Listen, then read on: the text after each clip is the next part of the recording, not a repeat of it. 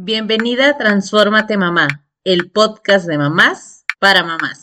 Hola, hola, mami. Me complace anunciar que hemos realizado una entrevista muy interesante con Belén Tarnowski, en la que exploramos una variedad de temas apasionantes.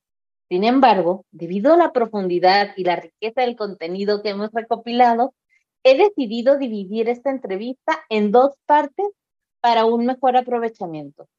Como saben, mi objetivo es brindarles una experiencia de escucha enriquecedora y significativa. Dividir la entrevista me permitió profundizar más en los temas tratados y abordarlos con la atención y el detalle que se merecen. Así podremos compartir con ustedes no solo información relevante, sino también valiosas reflexiones y opiniones de nuestra invitada. Además, esta división nos dará la oportunidad de proporcionar un espacio para que ustedes, nuestras oyentes, puedan procesar y asimilar la información antes de continuar con la segunda parte. Queremos que cada episodio sea una experiencia gratificante y creo que esta división nos permitirá lograrlo. Agradezco su apoyo y su paciencia mientras lanzamos estos episodios de manera secuencial. Les aseguro que valdrá la pena la espera y recibirán un contenido completo y de alta calidad en cada parte. Espero que disfrutes de esta entrevista tanto como yo al momento que la hicimos y gracias por ser parte de nuestra comunidad de mamás para mamás. No te pierdas la primera parte de esta emocionante entrevista. Muchas gracias. ¿Los narcisistas nacen o se hacen? Bienvenidas al episodio número 83 del podcast de Transfórmate Mamá. Y antes de comenzar, como esto ya se está haciendo una bonita costumbre, quiero pedir de tu ayuda para llegar a más y más personas con este podcast. Anímate a compartir en los grupos de la escuela, con tus amigas o con otras mamás. Y este tema aunque no sean mamás. Sígueme en Instagram, en TikTok. No voy a bailar, pero seguramente vas a encontrar información de valor. Y recuerda activar la campanita para que siempre estés actualizada de los nuevos episodios que estaré compartiendo contigo. Este episodio, este episodio y este podcast es un espacio donde cada vez escuchamos más el término de narcisismo. Y déjenme compartirles que este se considera un rasgo de la personalidad y que puede existir en diferentes niveles. El término, como tal, proviene de la mitología griega, ya saben, de Narciso, ese joven extremadamente hermoso, precioso de la mitología griega, en el que se vio reflejado en el agua y dijo, no hombre, pero qué guapura soy yo, y se enamoró de él mismo. Tal cual, de ahí viene. Tomando esto como referencia, podría ser el narcisismo una expresión saludable de nuestro amor propio y la confianza en nosotros. Sin embargo, en su forma extrema puede manifestarse como un trastorno de personalidad y de admiración constante, la falta de empatía y un sentimiento de superioridad sobre los demás. Así que hoy vamos a hablar de el narcisista nace o se hace. Me gustaría decirles que yo soy la experta en este tema, pero la realidad es que no. Todo esto me lo tuve que investigar antes de llegar al episodio. Y la invitada del día de hoy es Belén Tarnowski de Pulsión de Vida. Es un proyecto independiente y de psicoeducación sobre las relaciones abusivas con narcisistas y psicópatas. Tiene un libro publicado llamado La estafa emocional causas, consecuencias y cómo sanar de relaciones narcisistas y psicópatas. Bienvenida, Belén, ¿cómo estás? Hola, ¿cómo están? Bueno, muchas gracias por invitarme. Primero que nada, muchas gracias también por eh, abrir espacio y discusión con este tema, porque es muy importante para mí, así que bueno, súper agradecida.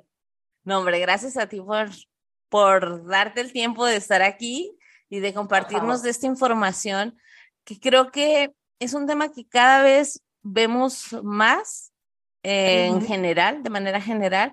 Sin embargo, eh, siento que a veces podemos caer en que cualquier cosa que hace la persona, ya creemos que alguien puede ser o no narcisista y nosotros andamos ahí por la vida juzgando a los demás. Entonces, por eso me parece bastante importante hablar de esto. Eh, sí. yo creo que me. Sobre todo, viste que hay como una creencia de que o, o es, bueno, no es, una, creencia esto, ¿no? Es, es un trastorno, o sea, es como, o está diagnosticado o todos somos narcisistas, ¿no? Es como hay dos tendencias bien extremas. Y por ahí yo sí quería abrir discusión respecto a una tendencia de, pensamiento más en, en, el medio, digamos, ¿no? O sea, es una conducta, es un conjunto de conductas que se dan como rasgos y por ende hay personalidades, porque tienen demasiadas de estas conductas, entonces hay personalidades que son narcisistas, ¿no? Eso cambia mucho, creo, la perspectiva de la problemática. Es importante tener en cuenta todas estas situaciones y las circunstancias son individuales. Si hay una madre que tiene preocupaciones específicas sobre una persona narcisista en su vida o en la vida de sus hijos, es recomendable buscar el apoyo de profesionales de la salud mental, como psicólogos y terapeutas, que puedan brindar orientación y asesoramiento personalizado. Es que vamos a comenzar de lleno con el tema y me gustaría saber cómo identificar a una persona narcisista. Bien, yo te voy a mencionar los rasgos que yo considero que son los más importantes, ¿no? Primero es una excesiva eh, admiración, vamos a decir, como muy autocentrado, un egocentrismo directamente, más un uso de los demás, un, uso de los demás como cosa, como objetos, como eh, quitarles, digamos, la humanidad a las personas, quitarles eh, todo el sentir a los seres humanos, digamos, por, por algo somos seres humanos, ¿no? y verlos como objetos. La persona que es narcisista te usa y te descarta, ¿no? Básicamente es eso. Entonces, es como esas dos dinámicas juntas, porque muchas veces dicen egocentrismo, narcisismo, como si fuera lo mismo, o narcisismo, vanidad, y yo considero muy importante tener en cuenta el egocentrismo, que es autocentrado, como todo yo, todo yo, y además un uso de los demás o ver a los demás como objetos, ¿no? como descartables, como usables, ¿no? esos dos aspectos como los más importantes. Ok, cosifican a las personas a su alrededor. Claro, o sea, no le dan importancia, no le dan importancia desde la empatía ni al otro como un sujeto que vive, que existe, que siente, que merece respeto. Se le despoja de todas esas características que son humanas, digamos, o, de existencia de, los seres, ¿no? Porque, bueno, aparte de los humanos, bueno, otros seres sintientes, pero digamos, si vamos a ver una jerarquía, igualmente no les importa ni los seres humanos ni ningún ser sintiente, porque todos somos cosas, digamos, somos todos usables y descartables. Entonces, eso hace que se reduzca la forma de interacción. Por eso también son tan rígidos y muchas personas notan como que, ah, son todos iguales o todas nuestras experiencias han sido muy parecidas, ¿no? Es por eso justamente, porque se empieza a reducir la complejidad del ser humano eso. Ah, bueno, lo uso o lo descarto. ¿Sirve o no sirve? ¿Me sirve o no me sirve? ¿No? Es como esa es la dinámica. Ya, surgen muchas preguntas ahorita que estás diciendo esta parte. Hay mucha información en la red de manera general y a veces, bueno, también nosotros creemos que andamos diagnosticando personas o, o demás. Cuando yo empecé a leer un poco más de este término, me quedó claro que justamente puede haber personas con ciertos comportamientos, sin embargo, no necesariamente tendría que ser alguien narcisista, ¿no? Entonces como que te deja mucho que pensar y a mí, obviamente como mamá me es importante saber qué signos yo debo de tener en alerta para poder pensar que mi hijo sea o mi hija alguien eh, narcisista y, y, ahora sí, con esta teoría de yo lo estoy formando narcisista o el niño por sí solo nace de esta manera. Bueno, en principio no hay una causa única ¿no? del narcisismo como tal, como de muchos trastornos mentales eh, y muchos problemas en general mentales y, emocionales. No hay una causa como tal única, pero sí se suele considerar las dos más importantes, que es o lo genético o lo ambiental, juntos. O sea, puede ser un interjuego directamente, ¿no? Entonces, eh, tener en cuenta que no vas a saber exactamente cuál es la causa. Si es algo genético, por ejemplo, de progenitores o de otras generaciones, porque además también los comportamientos, ¿no? los hábitos que vamos forjando se van pasando de generación en generación, conocimiento, o sea, eh, es todo muy complejo por ese lado, pero sí lo que más, eh, la, teoría, vamos a decir, que más suele como, es más hegemónica en esto del origen, es el ambiente y particularmente en la infancia, en los primeros años de vida, en la relación que tienen los progenitores con el niño. Entonces, bueno, hay que, obviamente hay que tener mucho cuidado con eso, de cómo va a ser la crianza, que sea la crianza muy consciente, eh, porque sí se podría generar una personalidad que tire a tener más comportamientos narcisistas, por ejemplo, ¿no? Y aparte, yo agregaría un, un, factor extra que sería la cultura. O sea, si estamos viviendo en una cultura donde se fomenta mucho el narcisismo, el egocentrismo y todo eso, y en algún punto a todos nos atraviesa eso, ¿no? Entonces, ahí, mira, fíjate que tenés tres factores. Pueden ser cualquiera de los tres o pueden ser los tres juntos. Eh, no, nunca pensarlo como o una cosa o la otra, ¿no? Hay que tener en cuenta los tres, creo yo. Eh, y después, bueno, me habías preguntado respecto a características, ¿no? De, de los niños. En principio, viste que es como complicado porque los niños suelen tener comportamientos muy autocentrados, como que todavía no se han abierto al mundo, no, no saben esto de la socialización, por ejemplo, sana o la empatía, no es que ellos nacen ya de por sí, hay un aprendizaje también. El niño tiene que ser moldeado por sus progenitores en, en prosocialmente, ¿no? O sea, como ir más por ese camino.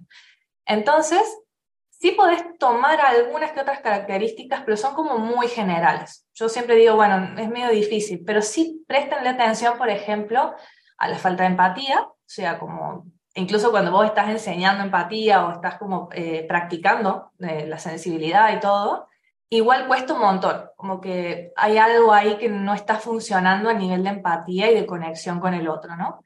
Después, el uso obviamente de las personas o la explotación de las personas, si empezás a notar como patrones ya de manipulación, que, digamos, uno puede pensar, bueno, los niños son un poco, o sea, como que son vivarachos, digamos, pero más allá de eso, si se vuelve algo rígido, como que constantemente, no en, una situación, por ejemplo, específica, sino como que constantemente usan ese tipo de conductas, bueno, también es una señal de alarma. Todo esto no es, eh, esto significa que tu hijo es narcisista, ¿no? Obviamente, pero son señales de alarma, eso sí. También, y también hay edades, ¿no, Belén? Claro, sí, sí, sí. O sea, si estamos hablando de un niño en preescolar que, como tú bien dices, o va a entrar a preescolar, todavía no ha terminado de de crecer en este entorno social y, no sé, pongamos el ejemplo, hijo único, pandemia, y va empezando el tema escolar, pues tal vez le falta empatía, le falta esta, saber relacionarse con las personas, porque así fue como creció. Y, o sea, durante este tiempo, ¿no? Pero son cosas que él va a poder ir desarrollando a lo largo del tiempo, ¿no? Claro, siempre, uno siempre tiene que apostar por lo prosocial y por la socialización, que de hecho, bueno, la, la, principal función del padre y la madre o de los cuidadores es esa, ¿no? Como socializar al niño. Y siempre tener en cuenta que estas características no sean como aisladas, ¿no? Como falta de empatía así aislado y además también empatía es como un concepto súper amplio, ¿no? Pero básicamente esto de, bueno, no me importa el otro, o no me sensibiliza, o no, no me duele el dolor del otro, eh, o por otro lado, no sé, mentir, por ejemplo, como características así aisladas tampoco, ¿no? Se trata de ver si se dan como en, juntas, digamos, en un conjunto. Y después también esto de la, quizás una rivalidad excesiva con las personas o con otros niños, o problemas de comportamiento, también eso. E incluso ya tirando más a, a, lo psicopático, ¿no? las conductas más psicopáticas, que lo psicopático es también narcisista, pero se le agrega el hecho de que ya em, como que disfrutas ¿no? del dolor ajeno, ¿no? El maltrato animal, o sea, se toma en cuenta el maltrato animal en niños como una alarma fuertísima de posible psicopatía, entonces hay que tener mucho cuidado con eso. No siempre, porque digo, hay una cultura que insensibiliza por ese lado, eh, no nos importa nada de nadie y, los niños van aprendiendo todo eso, pero eh, sí es una señal de alarma, ¿no? Y hay que cuidar Mm, esas actitudes obviamente que hay que marcar, hay que modelar, eh, hay que hacer un trabajo muy grande en eso y enseñarles que no está bien, o sea, que no es un juego, o sea, que las personas no, no, son juguetes, que no merecen respeto, digamos, y los animales también. Eh, pero esa es una característica típica que se suele tomar en cuenta, como una señal de alarma fuerte. Ok. Y ahora la siguiente pregunta es, ¿es posible que yo como mamá, como papá, y ahorita que están escuchando el episodio, si ustedes empiezan a decir, ah, caray, o sea, esto me hace sentido, Digo, no, no diagnostiquen, vayan con expertos de la salud, alguien que sí pueda hacerlo, porque a veces escuchamos cosas y ya andamos ahí creyéndonos doctores o buscando más y más información en San Google y la verdad es que no, no debería ser así. O sea, hay expertos, pero me gustaría saber si nosotros como padres y madres eh, es posible que estemos, que ya me lo estás diciendo de alguna manera, pero contribuyendo al desarrollo del narcisismo en nuestros hijos o en nuestras personitas. ¿Y qué son esas cosas que nosotros a veces hacemos como papá o como mamá que puede, eh, y no necesariamente lo que volvemos, ¿no? Hacerlos narcisistas, pero estamos poniendo un entorno que favorece a este tipo de comportamientos. Bueno, como te decía, ¿no? El ambiente en los primeros años de vida sí forma mm, gran parte de la personalidad de uno. Entonces, en ese sentido, sí hay que prestarle mucha atención a la crianza, a los comportamientos que nosotros tenemos, más allá de que no sea directamente una interacción con tu hijo, por ejemplo, porque todo, de ellos aprenden de todo. O sea, de lo que están notando, o sea, por eso también nosotros recomendamos mucho, si hay una relación tóxica, si hay una relación abusiva, siempre priorizar el bienestar de los niños, ¿no? Porque ellos son los que más van a terminar afectados, más allá de que obviamente la pareja que está siendo víctima, por ejemplo, de una relación abusiva, obvio que va a ser afectado, ¿no? Pero eh, si hay hijos en común, digamos, si están conviviendo o si están notando todos esos comportamientos, tan confusos fomentan justamente un apego desorganizado, que es uno de los apegos más complicados de todos, porque vos ahí tenés como un poquito lo peor de los dos mundos, de los dos apegos inseguros, tenés como juntos, ¿no? O sea, esto de eh, la, ansiedad por el contacto y a la vez la evitación del contacto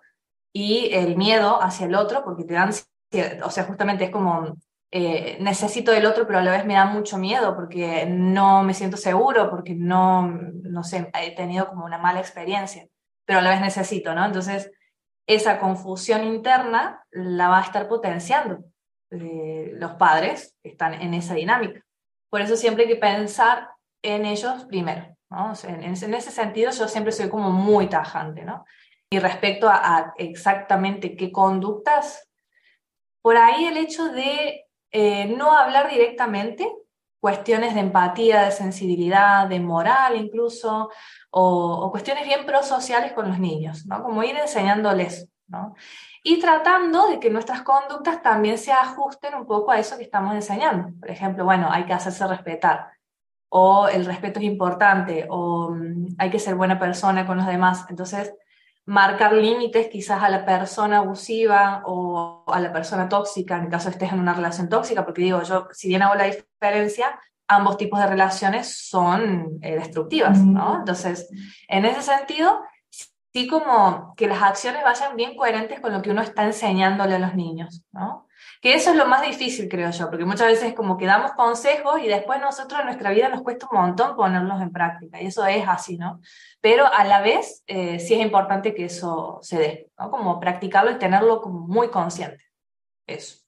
Claro, eh, digo, hay un, hay algo que se escucha mucho acá en México, como que las palabras enseñan, pero el ejemplo arrastra. No sé si también allá contigo suena. Sí, obvio. Es así. Pero pero es eso, ¿no? Al final podemos nosotros estar diciendo, no sé, el clásico, no digas mentiras y a la primera te ven a ti mintiendo, haciendo este tipo de comportamientos, pues es un doble mensaje el que estamos mandando como mamá o como papá, ¿no? O sea, este tipo de comportamientos muy puntuales que creo que en general como sociedad, pues obviamente no, no son los más favorables y que a veces creemos que también los niños no se dan cuenta de, lo que está sucediendo. Eso. Sí, sí, como que subestimamos mucho la inteligencia o, las percepciones de los niños cuando en realidad ellos absorben más de lo que uno cree, ¿no? Claro. Ahora, hablamos de los hijos, pero ¿qué pasa si sospechamos que nuestra pareja tiene estos rasgos narcisistas y si afecta a la dinámica familiar o a cómo, ajá, cómo nos manejamos como familia de manera general. Bueno, como te decía antes, también esto de priorizar siempre a los niños y, el bienestar de ellos, ¿no? Porque más allá de, de todas las creencias asociadas por ahí a la familia unida a pesar de todo, a lo que culturalmente se entiende como familia, eh, o al dolor que causa por ahí tener que romper un proyecto familiar, por ejemplo, porque eh, te estás dando cuenta de que tu pareja, que es progenitor de tu hijo, tiene estos rasgos, o sea, es muy duro, ¿no? Y no, no es un proceso fácil de afrontar esto de decir, bueno, tengo que separarme, por ejemplo, ¿no? Pero igualmente siempre tenerlos a ellos primero, ¿no? porque ellos van a, alimentarse, digamos, de alguna forma de toda esa dinámica y les va a afectar toda su vida, digamos, eh, su vida adulta eh, va a quedar como empapada de alguna forma de esa experiencia.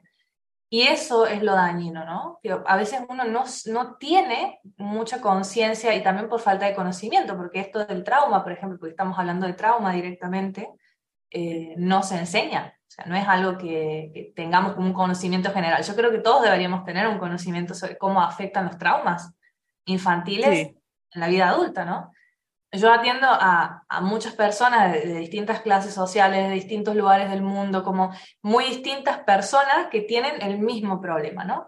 Que en su casa, cuando han sido niños, han tenido problemas de abuso, de maltrato, de negligencia, eh, de familias disfuncionales y siguen lidiando al día de hoy con todo eso, ¿no? Un peso, es como una herida que pareciera que no se borra, no se borra, ¿no?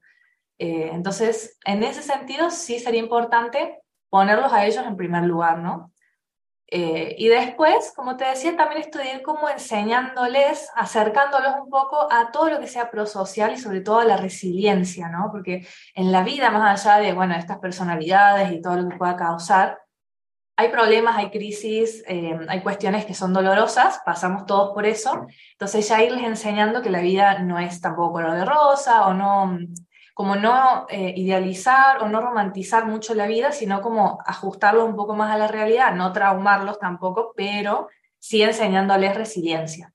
Como, bueno, eh, más allá de todo lo que pase, vamos a tratar de fomentar, no sé, tus capacidades, todo lo bueno que hay en vos, vamos a mejorar quizás algo que esté un poco más flojo y vas a salir a la vida con fortaleza. O sea, lo que pueda pasarte, vos vas a poder afrontarlo y vas a poder salir adelante, ¿no?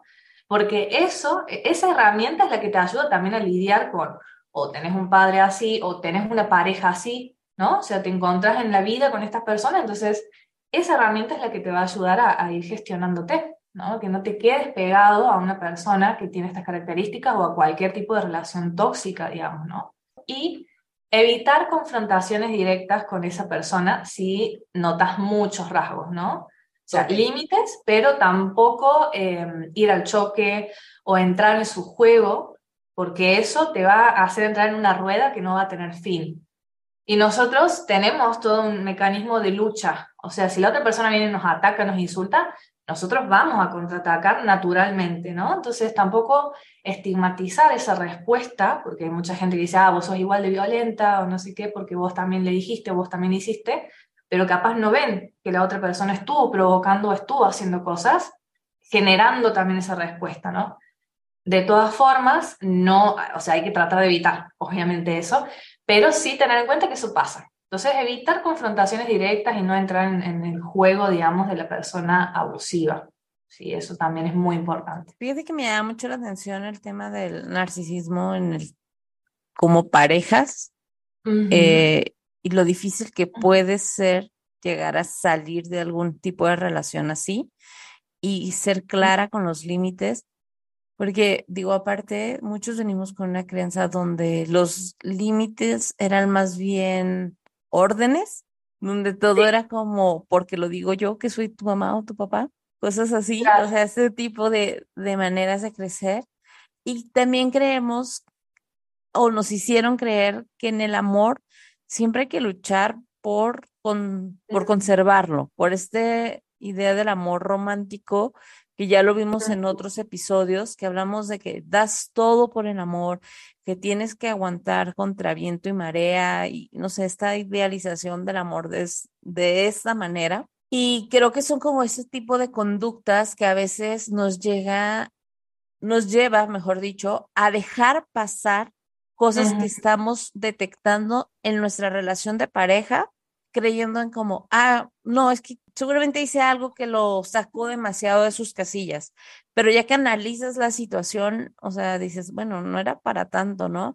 Y este libro de Romper el Círculo de, de Colin, no sé si ya lo leíste, pero justo ella viene de una familia con un papá violento, cuando empieza una relación ya en su vida adulta, ella empieza a justificar a la persona, aunque ella tiene una referencia con su papá, mm, ella empieza a decir como, bueno, pero es que mi papá sí era realmente malo, él no, él normalmente es una buena persona, pero mm. esto se le pudo salir de control y empezamos a justificar esas pequeñas acciones. Entonces, en el tema de pareja, por ejemplo, ¿Cuándo debería ser para nosotros un foco rojo también frenar este tipo de situaciones?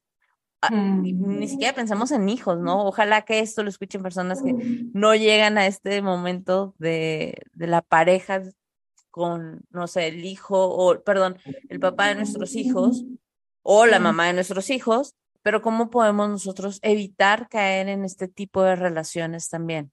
Por ahí hay que tratar de no pensar tanto en un comportamiento que sea como, bueno, ah, hasta acá, ¿no? Sino más bien, ahí están corriendo muebles arriba, perdón si se escucha algún ruido. Nada, como mm, las banderas rojas todas cuentan, yo creo, ¿no? O sea, todas tienen que darte alguna señal de mm, acá esto no está muy bien, pero para que vos puedas como repensar tus propios límites y pensar en tus necesidades afectivas, en este caso, estamos hablando de pareja, y que sean cuidadas esas necesidades y que los límites sean respetados, ¿no? Entonces, esto es comunicar abiertamente lo que te molesta, lo que estás notando. Para eso también necesitas como tener una conciencia acerca de las cosas que no están buenas, digamos, y ahí romper un montón de quizás creencias acerca de las parejas, acerca de cómo tienen que ser las cosas y bajar un poco a tierra, ¿no? Que para eso, bueno, eh, sirve la psicoeducación, ¿no? que estemos también informando sobre esto. Cuando ya la persona tiene eso y tienen claro cuáles son sus necesidades afectivas, cuáles son sus límites, empezar a practicarlos, porque a veces pensamos que es solamente comunicar el límite y ya. No, en realidad es comunicarlo y ver qué pasa con la otra persona también, ¿no? Si lo respeta, si no, si sigue haciendo lo mismo, eh, qué pasa con eso, qué consecuencias va a tener eso. Ahí o las minimiza, ¿no? Claro, sí, puede minimizarlo o puede también ignorar directamente, o puede decir sí, sí, y después pasa lo mismo. Entonces, en eso vos como ir, ir regulando también eh, lo que te está pasando internamente, porque nosotros somos como una fuente de información en sí, todo lo que estamos sintiendo nos está diciendo algo. Muchas veces vamos a buscar como afuera, no sé, que un profesional nos diga esto está bien, está mal, es correcto, porque ya tenemos un montón de creencias culturales, sociales sobre la pareja, sobre cómo tienen que ser las cosas, sobre quedarse, aguantar y todo lo que vos decías. Entonces necesitamos también que otro nos diga, esto está bien o está mal. Y nosotros nos estamos sintiendo re mal, mm, sentimos que, no sé, tenemos la vida arruinada, pero no somos conscientes, o sea, como que no estamos pudiendo sentir esa parte. Entonces, yo creo que es como ir comunicando el límite y viendo qué pasa con la persona, ¿no? Entonces, si se repite muchas veces, ahí es como ya empezar a pensar, no digo, bueno, listo, ya está, no, no estés más con esa persona, ¿no? Pero empezar a pensar, ¿qué pasa acá? ¿no? Como, ¿Cómo seguimos? Eso diría yo que es como la, la clave, digamos, ¿no? Después banderas rojas hay un montón, o sea, y también depende mucho de lo que para uno es importante o no, porque digo, hay algunas banderas rojas que sí tienen que ver con, cuestiones morales básicas o de entendimiento, o sea, de darle un lugar al otro también. Eh, pero después, bueno, va a haber banderas rojas referidas a lo que cada uno entiende que está bien o está mal en una pareja, ¿no? Entonces, ahí, de ahí que yo digo, tienen que ver cuáles son sus necesidades afectivas. Y a partir de eso, eh, tener en cuenta cuando no se respetan, y ahí vos haces las banderas rojas tuyas, personales, digamos. Eh, qué es lo que estoy dispuesto a tolerar y qué no, ¿no? Claro. Claro, me, encanta porque este tema de los límites y creo que en general e, este tipo de temas siempre nos llevan a esta reflexión, ¿no? De para mí, o sea, como individuo, que sí está bien y que no voy a permitir que suceda, ¿no?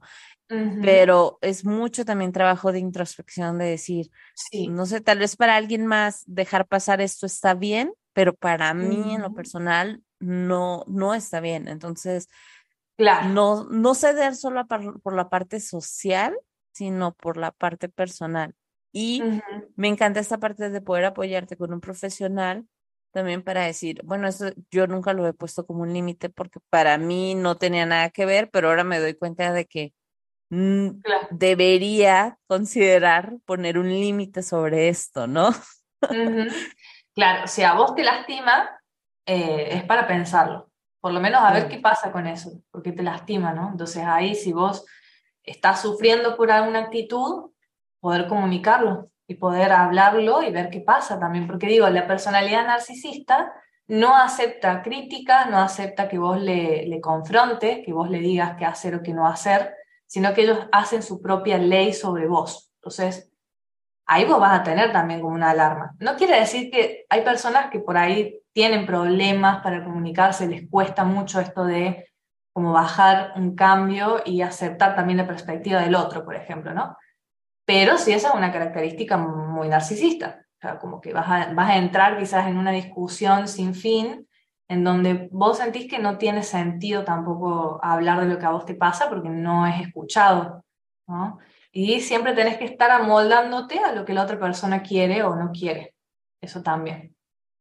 Claro, y, no necesitas tener como un papel que te diga, ah, es narcisista, entonces sí déjalo. Si para ti este límite, eh, esta poca empatía con poder cambiar algo que para ti no es, no es sano, no es saludable, no necesitas eh, un documento o algo que diga, sí, él es narcisista, déjalo.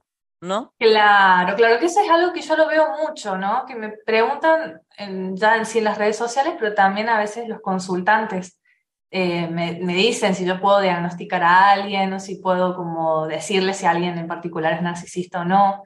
Y ahí está el tema, ¿no? Porque yo puedo más o menos caracterizar, porque yo no hago diagnósticos como tal del, narcisismo, porque no lo considero como tal un trastorno como tal, ¿no? Es una personalidad, ¿sí? Entonces yo me ajusto más a esa línea teórica. Okay. Entonces, como diagnóstico, no. No puedo decir fulanito de tal es, y lo firmo yo, ¿no? O sea, de hecho eso creo que sería hasta ilegal, ¿no? Porque no se puede como tal. Yo no tengo que ver a la persona.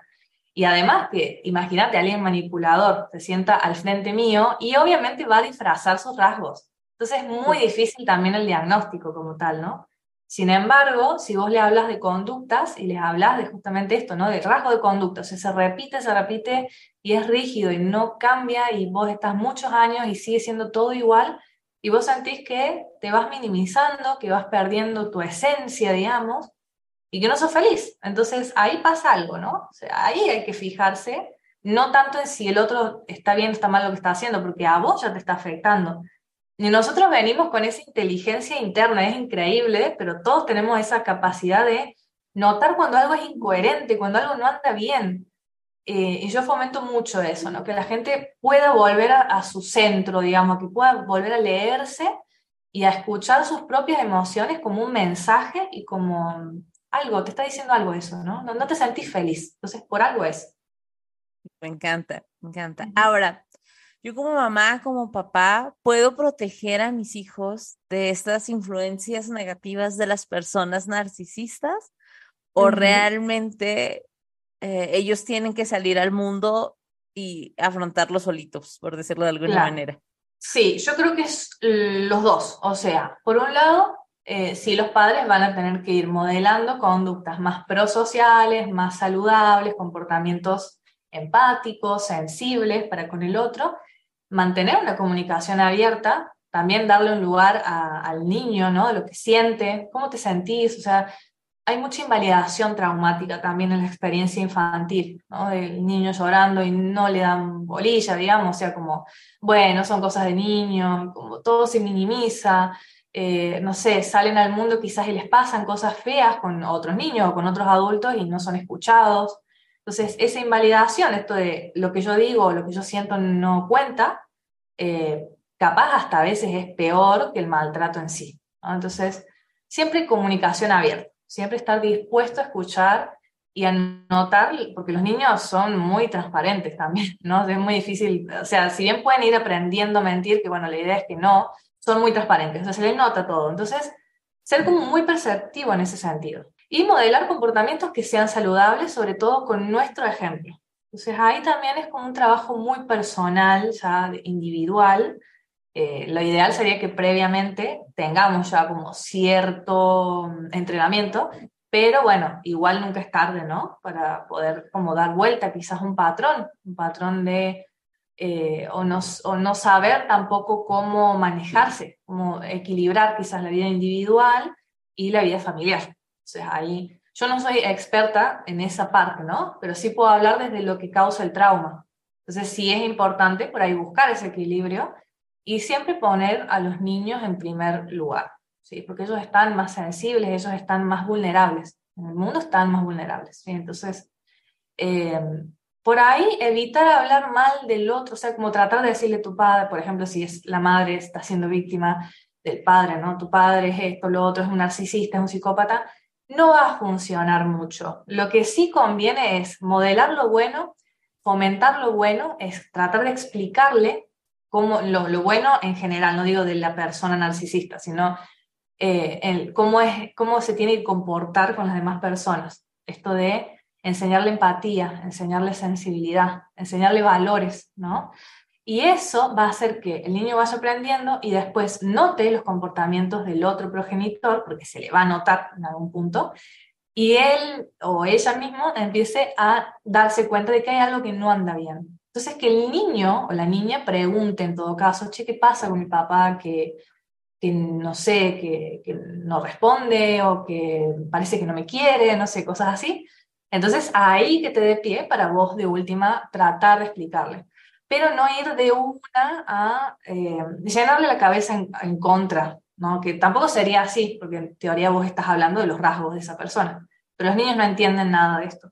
Lo mejor va a ser que ellos se vayan dando cuenta en la incoherencia dentro de lo que vos le estás enseñando, los valores que vos le estás enseñando y lo que el otro progenitor muestra. Porque hay que confiar también en ese discernimiento, ¿no?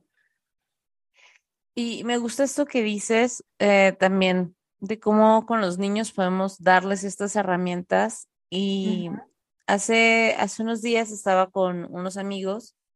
Eh, los niños están, todos los niños son como en la escuelita, entonces están en la edad. Claro que hubo dos o tres situaciones donde salieron peleados ahí o un poco mal y regresaban a jugar y demás. Pero dentro de esta, de esa dinámica, en todo momento nosotros como papás, no sé, hubo quien nos tuvimos que levantar, ir con nuestro hijo, separarnos con un poquito del grupo para poder hablar, oye, ¿qué pasó? ¿Cómo te sientes? ¿Y tú qué crees que puedes hacer? Bla, bla, bla. Entonces, después de un rato, de dos o tres situaciones que se dieron, salió al tema de, se dan cuenta cómo ahora nos damos el tiempo de hablarlo, de cómo, de validar la emoción que él pueda sentir, pero también ayudarlo a encontrar herramientas de saber si eso lo puede dejar pasar o si se siente de esta manera, pues decirlo, hablarlo con la otra persona y vaya, tratar de no de nosotros resolver, ni de nosotros como adultos pelearnos por una situación de niños, claro. que antes no sé, al menos, pero acá en México sí culturalmente se daba, o yo recordaba que había vecinas que se peleaban por situaciones de los niños y los todos los chamacos a los dos o tres días ya andábamos ahí jugando otra vez, ¿no? Claro. sí, sí, sí. es hora de jugar ya, ¿no? Ya pasó lo que ayer nos peleamos X. Pero bueno, el punto de todo esto es cómo validamos ahora las emociones y la importancia que tiene poder validar las emociones también, ayudarles o darles herramientas, no para nosotros solucionar como nosotros creemos que está bien, sino que él también pueda tener un panorama más amplio. Claro que nuestros niños ya están entre 7, 8, casi 9 años, entonces ya tienen ciertas herramientas, pero son capaces de venir a decirte, eh, no me siento a gusto o ya no quiero jugar a eso que están jugando, ¿no? Eh, y la importancia que tiene de nosotros como papás, aunque a veces estemos en esas reuniones y queramos, pues, despejarnos en esas reuniones, no olvidar que en ese momento nuestros hijos necesitan de este acompañamiento para poder detectar y justo hablar de límites, de qué sí, qué no, no sé cuántas este, lecciones podamos estar dando si nos tomamos el tiempo de escuchar y validar emociones. Claro, y dijiste algo muy importante que es el darse tiempo, porque esto de aprender son habilidades, ¿no? O sea, validar emociones de los demás son habilidades empáticas, es una habilidad empática de muchas, ¿no? Pero es muy importante, una de las principales, o sea, darle lugar al otro, que es todo lo contrario a lo que, o sea, la, la némesis, digamos, del narcisismo, que es el otro no existe, el otro no me importa, el otro no vale.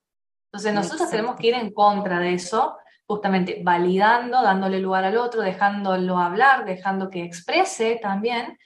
Y yo creo que ahí em, a los adultos hay que darles más herramientas emocionales. Como entender para qué funcionan las emociones, para qué las tenemos, por qué aparecen, cuándo hay que cambiar quizás la reacción emocional y cuándo hay que gestionarla un poco más para que sea más saludable, quizás en qué momentos haría falta, no sé, tolerar malestar en qué momentos haría falta hablar o, expresar ese malestar, ¿no?